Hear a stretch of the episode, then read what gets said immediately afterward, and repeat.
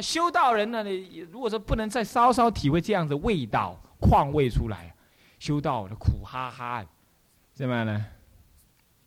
现在呢，我们来随文的释义。世超序云呢，自论，他引的那个自论，自论里头有个自问自答呢。问云：菩萨住于实相，不得一法，得破戒否？菩萨这是什么呢？这不是全教的菩萨，啊，这是大乘菩萨。这是什么呢？这是实教原教菩萨啊，不是全教。也就是说，他是修圆满乘，他的知见圆满，他开始来修圆满恨。这个菩萨住于实相，这个实相非相，无一法可立。无一法可对立，没有任何两法是相互对立的。这注意实相，什么叫实相？究竟正得什么呢？中观的正见。什么中观正见？不执着空，不执着假，那么呢，也不执着中，所以一切万法皆是空性色，正得究竟的空义。我们只能这样讲，你这样讲的都是废话了。这个就是这个要叫从前面的分析而来了，我们再这样分析，就话又说多了啊。总而言之，菩萨是住于实相，这个实相也就是说没有任何的善恶对立。那么什么意思？怎么会没有善恶对立？因为呢，一切的善恶的也都是缘起，它照见了缘起，那么究竟是性空。那么由性空当中知道一切的对立法呢，都是什么？都是唯心所现。那么如果按照这个前面的理路的话，是这么讲的：是唯心所现。那既然是唯心所现，那么密心又了不可得。从这个了不可得当中看到一个什么？看到一个能作用的实体。啊不不不，实相，这不能讲实体，实体以为那里有个什么东西在那。而这个能作用的本身，它也是无常的，又在变化。所以这能作用越是抓不到的，它但是它一直灵明不昧的，就住于这个灵明不昧。所以呢，一切的世界的一切善恶全部泯除了，所以不得一法。一法这个法，这个法是分子的一切善恶诸法。持戒是善法，破戒是恶法，一法都不可得。既然一法都不可得，那么会不会破戒呢？他说：答：以助于实相故，尚不作福，何况作罪？福。祸都不做，虽种种因缘不破戒人也。虽种种因缘乃至杀人放火，没有破戒因缘。你看妙不妙？乃至杀人放火没有破戒，杀盗淫妄无非清净法身。哎，这话听懂吗？稍听一下哈，稍听一下。万一以后你们真有看到这种语句，你也不要太惊讶。但是呢，这绝对不是，绝对不是青海。啊，卢胜彦者流的人所做得到、说得到的哈，他们那些人简直是啊，这个、这个、这个、这个狂人呢，啊这个拿这种法来放在自己身上，那是不对的。所以说，空性意像毒药一样，如用不好像毒药一样，就是这样子啊。他依法不立，那因此善恶什么啊？善恶不值，善恶不值不是说。不是说那么一做尽一切恶事呢？最后说那么恶也是空的。换句话说，酒肉穿肠过是佛祖心中做，不是这个意思啊。但是呢，这里如果正面讲的话，住于实相，所以连福都不做了，何况还有做罪呢？他福都不会去做，罪怎么还去做？福罪都不落，都不落了。那所以说，他种种的因缘呢，既不造恶，也不造善，既不造恶，也不造善。那么不造恶，不造善，所以不。乃至没有任何种种的破戒因缘，啊，知识记忆流，他把广广泛的解释一下。他说了：中三出自论住实相者，什么叫住实相呢？就是心明妙理。什么叫心明妙理啊？心呢，跟那个妙理相应、相契合，懂意思吧？这个什么叫妙理？妙者不可言也。人家说妙不可言。妙者不可思议也，妙者不可说也，妙者非你经验中事，是你不离经验，然而离经验，的一种什么当下器物的一种真实的道理。这种道理啊，横说竖说，就是禅宗的什么呢？明心见性，那个见那个性，明那个心，它是什么呢？我们简单这样讲好不好？来，这个世界上是不是有一些善恶的相？有没有？有持戒不持戒，有如法不如法，有财色名食，对不对？好，来自于有六度万横，是不是啊？是不是这些？啊，我们不要讲远哈，是不是这些？那么也有修行跟不修行这差异，对不对？乃至于有善恶美丑、高低胖瘦、男男女女，啊，恩恩爱爱、仇仇恨恨这一类，对不对？乃至于有什么天地山河，是不是啊？这些一切都是什么？一切都是被你所知、被你所见，而且被你所分别的现象，对不对？好，在这些分别当中。啊这个能分别的你，去取值了这外界的那些什么被你分别的相，放在心中，然后起种种分别。起种种注意，现在是每一项都要注意。第一，你在起种种分别，啊，不，第一你取种种的相，第二你取种种的分别，种种分别放在你心中，又起种种的感受，起种种感受之后，你取取种种的什么种种的知见认识。然后这些认识当中，你又去再去分别那些认识的好与坏，然后就在你的心中给予了什么价值的判断，对不对？是不是这样子啊？好坏的价值判断，对不对？然后判断完了之后，你又说这个好，那个不好的这些这些心情感触的感觉，对不对？好，这一切，这一切都是你的心在作用的，那些善与恶也是别人的心在作用的。乃至于这些太阳、地球什么的，这也是你的心去直取的。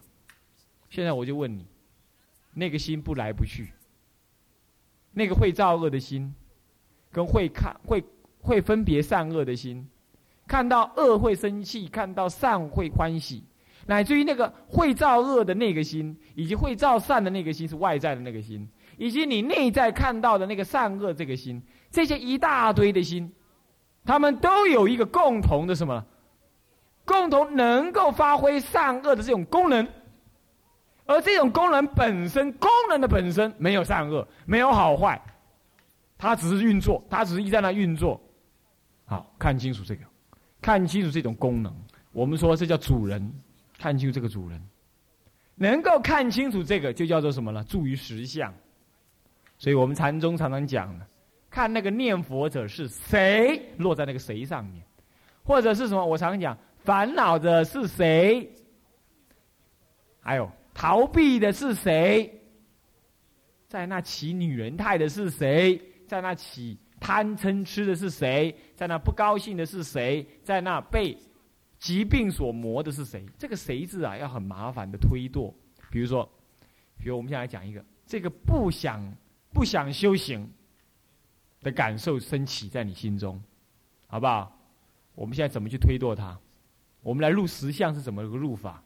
什么思维法？哈！我为什么要讲这个意思？就是说，让这些这些话语对你们来讲很没有意义的。注于实相，我就不知道实相是什么东西啊，对不对？前面是有讲了，可是今天我们丢开前面那些文字，我们来讲那实相是什么东西？可是实相不能讲的，对不对？实相没办法讲啊，那怎么办？所以现在我来告诉你如何获得实相。我也没获得，你怎么能讲？不，我们从经验，我们从祖师大的言论当中，我们知道该怎么用功。现在我把这用功的心用用心的方法告诉你。那么你用这个方法的过程当中，你多少会沾一点这个气味，这就是石像的气味。你懂意思吧？你懂意思？鱼啊，一天到晚在水里头，一天我就像人一天到晚在石像里头。可是呢，鱼不知道水，就像我们人不知道石像一样。可是呢，有时候呢，有一条鱼它会知道的，干嘛？它跳出水面，那条鱼会知道。可是我们还在水面底下，我们怎么能知道呢？有个办法，怎么样？摇摇尾巴，鼓鼓你的腮帮子，让那个水动一动之后，你会感觉到有风，有水流。从这个办法呢，怎么让你慢慢的感受一下那个水的况味？所以我们虽然还没开悟，可是我们可以透过方法。怎么样？慢慢的感受一下那个实相的可能存在的方向。OK，那好，现在哈，我们拿一个线，现在要修就不会很远，就是很近。来，我们讲一个啊，注意听。为了解释这个什么助于实相啊，我们用方法来告诉你怎么去契入啊，这比我解释什么叫实相来的管用多了。当我啊，假设我们在某个寺院，我们本来是住下来的，而我们刚住下来的时候，我们觉得很好，万事 OK，觉得还不错啊，这地方真好，没有干扰，清清静静的。早上四点钟起床，啊，做我喜欢做的早课。每天呢，煮一碗大白饭，一碗大锅饭，大锅菜，罗汉菜，弄浆起来就吃了。啊，那么中午呢，啊，我们就拿了钵去拖，去厨房里拖钵，到大殿里头呢念供，就坐在大殿里吃。啊，然后呢，然后就回去睡午觉，起来之后继续用功。晚上呢，四点多的时候做晚课，或者五点多做晚课，啊，打完钟鼓之后呢，六七八点，然后就可以什么，又自己静坐用功，哎呀，真好。假设你是感觉这样子，OK？可是这种生活渐渐变了，它怎么变呢？突然间你发现这样生活好无聊，那么呢，没办法再撑下去了，一个心老是在后悔。我以前那生活不是好好的吗？我也是为什么现在搞这种样子？好可怕哟，好枯寂哟，冷的吓人呢，静的吓人呢，好难哦。突然间这样了，OK。假设你升起这种烦恼，然后你就又回到了什么？又回到人群当中。然后你回到人群当中呢？你看看啊，你看回到人群当中的时候，你会发现，哦，这个人你看看不守戒。啊，他们根本就要搞名利嘛！你看，现在我回到这人群，结果这个人又叫我在那里，嗯，比如说算钞票，或者是跟人家介绍什么，介绍我们这里有什么功德，我们这里有什么功德，这里要多少万，那里要多少万，或者是说到到什么啊，人家放骨灰的地方，说对这一格是多少钱，那一格多少钱，这个放是多少钱，然后呢，人家人家呢，你把钱啊，你弄进来了，然后就交给某人。那那人家又又在那想啊，现在收入又不够啊，我们这个要那里要盖一个什么，这里要弄个什么那个什么，那你在那边听，你又说哦，这地方怎么会这样嘛？这一天到晚都在搞名利，哎呀，好累好累哦。那你看看那个人，你看看那个人，那那那很高兴那个样子，那个执着这个道场，哎，你又反现在你又反过来又这样想了，所以你看看，你有注意到，你现在又又又起烦恼了。你说哦不行，我这个我根本就在个名利场合里头。然后你又生烦恼了，对不对？那生烦恼说怎么办呢？现在完了，山里也不能住了，因为你住过了，你又退回来，退回来这里，这里也不能住，这里都 这搞名利，这对呀，都对，哎，事实上都对，你懂意思吗？你要说这个世界上哪里出了问题的话，你有一百万个理由说他出问题，你懂意思吗？那他出问题了，他就出问题了，所以你又你有你有打包，你你要去流浪去，好。现在假设你经历这样生活经验，啊，你经历这样生活经验，那么经历这样生活经验之后呢？现在你又在起烦恼，你又在起烦恼了。你是起什么烦恼？这个环境反正我不喜欢。你看，他第一非法非律非都是啊，财色名食睡，五欲过患。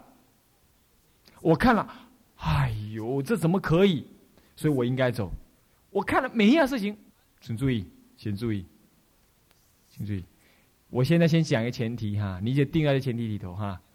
这里非法非律，假设你看到是这样，那接着，哎呀，你什么都不知道了，你只会发生一件事情，什么事情？你拉起一个苦瓜脸，然后你看到什么人，你就觉得这个人，你看呆子，在这种地方根本搞名利，你看这个人。简直疯子，他在搞魅力。你看那个人根本不知道什么叫修行。你看那个人，哎呀，反正不要说了。这种地方我太笨了，我怎么会在这种地方？OK，你还没发现什么，你知道吗？你到目前为止你一直什么都没发现。可是现在我就要告诉你，你应该发现第一件事情，那就是你起烦恼了。最麻烦就是你根本没发现这样起烦恼。OK，第二个。你还在问，我为什么起烦恼？是第二个步。你还得问，为什么起烦恼？第三步你再问，烦恼从何而起？所以第一个你得要发现呢，你看到这些其实都在你在起烦恼。那么呢，当你看见这样之后，你得承认我是一个起烦恼的人。我觉得，尤其是女同学这一步都没修成，这一步往往都没修成，第一步就死了啦，死翘翘。所以他们会怎么样？他们会铤而走险，跟人家恶眼相向。他们在这一步，他们会铤而走险，什么？立刻怎么样？立刻起颠倒心，然后就做错误的、过度莽撞的决定。或者他硬压服了这样子一个烦恼，结果呢，他把烦恼转化成为行住坐卧的这种颠倒型。比如说，他呢吃饭不好好吃，他故意不来吃，对不对？上课他故意不来上，是不是啊？他要挑起怎么样？挑起一些人家的反应，然后他才有机会怎么样？把一大堆烦恼，其实他也不知道那叫烦恼，你懂意思？他是一种情绪上的需要，需要，需要。可是为什么没有人来知道我的需要呢？为什么没有人呢？哦，我又不能讲，好，我就要弄点方法。他潜意识这样子，他不知道，你懂吗？他硬压服，那就弄出一大堆反常行为。这种人非常可怜，他一直给自己的烦恼牵着鼻子走，他没发现。我觉得女同学很多状态，几乎几几乎乎百分之八九十，都在这个状态底下。所以南众，因为他没有人理解到他们是在这个状态底下，所以南众最后只好说，摇头叹息说：“哦，女人不可理解。”你懂意思吗？他最后只是这样的。其实怎么会不可理解呢？很好理解的。他们只是那一股气，你到处乱窜，到处乱窜，这样的不会引导，你懂意思吗？所以他到处弄那个弄那个，他讲那个讲那个，这样子。他其实满脑子烦恼状，你知道？可是他当他跟你讲话的时候，他就一直一副显得一副那种什么呢？一副那种啊温柔、了解事情的一切因缘果报的样子，事情好像解析的很清楚。哎，你就觉得哦，这个人很有智慧耶。当你这样的时候，你就被骗了，因为一转身，他立刻就烦恼结心，讲一大堆烦恼话，然后你就发现哦，这种女人真是难以理解。刚刚她像圣人一样，现在怎么像颠倒痴汉一样？你完全那都完全弄错了，你懂吗？完全弄错了，因为他在感情里头，因为他在那种什么呢？那种情绪的煎熬当中，可是他不知道，但是他理性上他又觉得不能发挥出来，因为我是一个这么样有人家要看我是要有修行嘛，所以我不能发挥出来，所以他就到处乱说乱说这样，当他引起你的注意的时候，他要表现出哦，我是一个很有修行的人。所以你问他说：“你起烦恼了吗？”没有啊。修行人怎么可以随便起烦恼呢？烦恼要是用智慧来照见，五蕴皆空的啊，是不是啊？那些都还不是因因果果，对我哪有什么关系呢？他人好他的，别人坏别人的。哎呀，修行就是枝草门前雪嘛，我修我自己就好了。还这样想？你想，哎呀，这个人真是的，能够照顾自己脚下的事情。如果你下这种定论的话，佛陀说你也是可怜悯者，因为你被骗了。这些都是他的知见，其实这也正是他的烦恼话，你知道吗？你，我刚刚讲的这个人就是你，他就是如此，然后渐渐的，他那个烦恼没有降服，他到处乱窜，你懂吗？所以第一步你没看清楚，他就会这样，所以他会窜在任何一个地方，他会窜在任何一个地方，他也会在另外的在。生活的过程当中，跟外面的境界再相感应，更增加他的烦恼。他都一永远一点儿都不知道。这源于什么？源于他刚刚假设去住山，或假设是什么样子的时候，那种什么欢喜心呢？他也是颠倒，源于那样的问题。所以来到这儿的时候，他又执着那个，然后现在就开始生烦恼而不自知。可是这样难道就对吗？不，难道说？难道意思就是说，外界的非法非律就是可以认同的吗？当然不能，当然不能认同。我没有这样说，我是说你自己现在又颠倒了。那么在这种情况底下该怎么办呢？修心的人该怎么办呢？第一步，先看清楚。不，我真正的烦恼是因为我看到这样杂沓的环境，我呢觉得我不太能接受。好。哦，你已经看到你烦恼了，所以第二步你发现了，烦恼起因是因为看到杂沓的环境，我不太能，杂沓环境又怎么样？第三步，杂沓环境让我不能接受。好，注意。那第四步你就可以做结论，因为我不能接受，所以我升起烦恼。到现在这样结束了没有？没有，这样才第一大步结束，叫做肯定自己生烦恼了。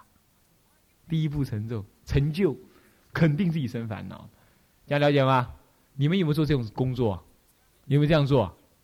我看没有，很多人都没有。比如说，有的小同学，对不对？啊，稀里糊涂，稀里糊涂，初级部同学，稀里糊涂，稀里糊涂，哐哐哐哐。啊，好了。然后呢，以前我在当主任的时候，我就过去，谁弄破的？谁弄掉的？啊，弄弄弄什么？然后跪在那里，啊，那跪在那。然后你就嘻嘻哈哈，我又被罚跪了，你看看，嗯，这样子，你看看，他行行呆呆，他就这样他跪了，毫无效应可言。为什么？因为他刚刚为什么会弄破？为什么会为什么打掉了下来？他在恍惚之间。可是为什么会恍惚？因为他什么东西吸引了他注意力？而为什么会吸引他注意力？第一，他贪，他好奇，他颠倒，或者是他在起情执，或者是他根本还分不清楚修行是怎么回事，或者是昨天根本在做白日梦，没睡觉，凡此之类种种啊，所以他造成哐哐哐哐摔了。可是我就这个境界上，我要求你去跪，是意思是说，让你惊醒一件事情，就是说我已经把东西弄摔下来了。你要想的是，我怎么会把它弄摔下来？一定我精神恍惚。那为什么我会恍惚呢？原因是找寻。可是你们完全没有，我发现毫无用处。你知道，你只在那跪，我好倒霉哦，我好倒霉哦，我好倒霉哦，就这样而已。你只一直这样子而已。因为昨天某某人。弄弄掉东西有没有被抓到？就这样而已。你只是这样毫无用处。后来我发现这种这种招数对一个缺乏自省力的人来讲，效果等于零。唯一的效果只有什么？增加他膝盖的肿胀度而已，一点效果都没有。所以升起烦恼的状况，其实第一你被发现，第二是你得肯定烦恼起之有因。所以，第一发现我烦恼了；第二是，哎，烦恼的起因在哪？哦，因为那样，因为我看这事情杂沓嘛。那杂沓又怎么样？什么叫杂沓？你确定它杂沓吗？对呀，怎么不是确定？你看那样那样那样，又这样这样这样，那么多人，那么多闲杂人等，哎呀，他们也不修行，你看看，竟在那儿搞他的，所以我觉得很杂沓呀。哦，你觉得那样是杂沓是吗？是啊。那这样你觉得怎么样呢？杂沓，所以我觉得很烦。哦，很烦，那又怎么样？很烦，所以我起烦恼啊。哦，OK，到这里为止，你确定你起烦恼？可是接着又问，接着啊，注意，接着。那我问你，你的烦恼显然是由看到杂沓，然后不认同而起的，对不对？是的。现在这是这是不是不是两个人呢？这是一个人在那对话，一个人在那对话。啊啊，你是不是因为看到这个烦恼环境，你觉得不认同，你才你才起烦恼，是不是啊？嗯，是的。那么我请问你，你怎么肯定这就是一种杂沓的环境？哎，你被问住了。对，你怎么肯定？呃，你有两种答案。第一种是我没什么好肯定，我直觉感觉如此，反正我受不了。请注意这个第一个答案，请注意这第一个答案。啊，我没什么好理由好说，反正我觉得受不了。我就是不喜欢，你就喊出来，啊，这一个，这是一个答案，对不对？我不喜欢嘛。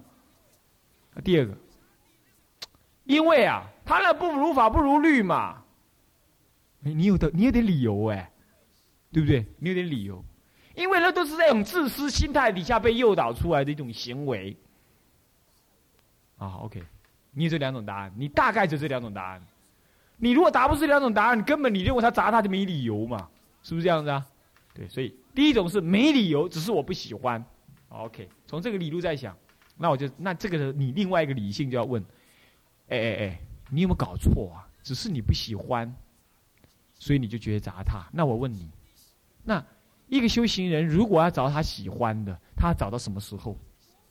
而且生活的过程当中有多少多少多少多少的人事因缘果报，那也不是你能控制的。第一，第二，那搞不好是你自己造来的恶报。那你就因为你不喜欢你起烦恼，那根本别人跟别人无关，都是你。那这样的话，如果是你的话，你逃到哪儿去都是啊，对不对？所以说你那个没有理由的，只是因为我不喜欢，所以我起烦恼。你是死路一条哎！有没有想到这样？是不是这样子啊？你们想是不是这样子？是不是这样子？所以你没有理由，只因为我不喜欢，所以我就起烦恼。这种想法最后是死路一条。哦，发现啊，对哦。好，所以我问你，你要不要当修行人？我要啊，我当然要。那好，现在必须把你那个不喜欢重新修正过来。所以你得再回过头来说，再问，那我为什么不喜欢？因为你要修正那个不喜欢成为一个我能接受的事实的话，你就要问，那不喜欢的起因在哪？所以你得回到第二个答案来了。假设第二，假设第二个就是说，你你后来找到答案了，找到答案就是说，因为，因为呢，他非法非律。好，现在接着就要问，你能肯定他非法非律吗？是的，我能肯定，因为那件事实就是如此嘛。按照戒本上来说，佛陀说不能那样那样那样，他就那样那样那样，那有什么好说的？这没话讲，你的答案是正确的，对不对？照这里是正确。而且因此你就觉得这非法非律是可成立了，对，可成立。现象上来讲可成立，可是现在他有这个理性，另外的理智又来问了。那么如果这个现象上是这样子的，那我请问你，他又不是你，他在做非法非律，那干你何何事？可为什么你要起烦恼？哎，对呀，你怎么会这样？是不是啊？怎么会这样？你就想到，哎，怎么会这样？对不对？那他是他哦，不。你现在又想出一个答案了，他虽然是他，可是他会影响我啊。他怎么影响你？因为他是我同参，因为他是我徒弟，因为他是我朋友，因为他是我父亲，他是我母亲，他是我师父，他是我谁？他的一言一行直接影响我嘛？嗯，这是答案，这对不对？这可成立的，这确实如此。所以说啊，因为他非法非律，我要求如法如律嘛。那么在这个过程当中。所以说，我受他影响啊，因为我跟他太近了嘛，我受他影响嘛。那么受他影响，所以我生烦恼，哎，这是可以成立的。可是接下来，好吧，就算他非法非律吧，那么你有继续跟他在一起的理由吗？现在就问这个问题啊，那你就说了，呃，我没有，我想，所以我想，我想离开他，啊，你得这个答案，对不对？好，等一下。当你已经下了这个决定的时候，另外一个人就要再问，另外一个脑子就要再问你了。那么，如果你离开，又遇到另外一个非法非律的人的时候，那那个时候怎么办？这第一，第二，你能不能真正离了人群而自己去生活？这两个问题。第三，你自己也是不是在起非法非律，让别人在起烦恼？还有别人的非法非律，也是不是由你去诱导出来的？再来，别人的非法非律，是不是也是他不得不的因缘？因为他程度就这样而已。这是一个答案。第一，你说你要离开，可是你要离开在哪里？意味着说你离开就能把事情解决嘛？你能离开他就能够把事情解决嘛？那是吗？如果你自己不能够去承担，那将来面。面对人，别人永远不会是圣人的，他也究竟要有非法非律，那你该怎么办？我问你，那你该怎么办？这第一个问题。第二就是说，人家的非法非律是不是到了已经可以逼着你离开的时候？第二个，第三个，你是不是也在自己升起非法非律？你也在逼别人。第四，别人的非法非律也可能是在跟你的互动之下产生的啊。这四个。总而言之，你不能够这么样子单纯的就下定决心，我要起烦恼，所以我因为我起这个烦恼是很合理的，所以我应该要远离这个人。不是的，这个时候你就越来越接近实相的考虑了。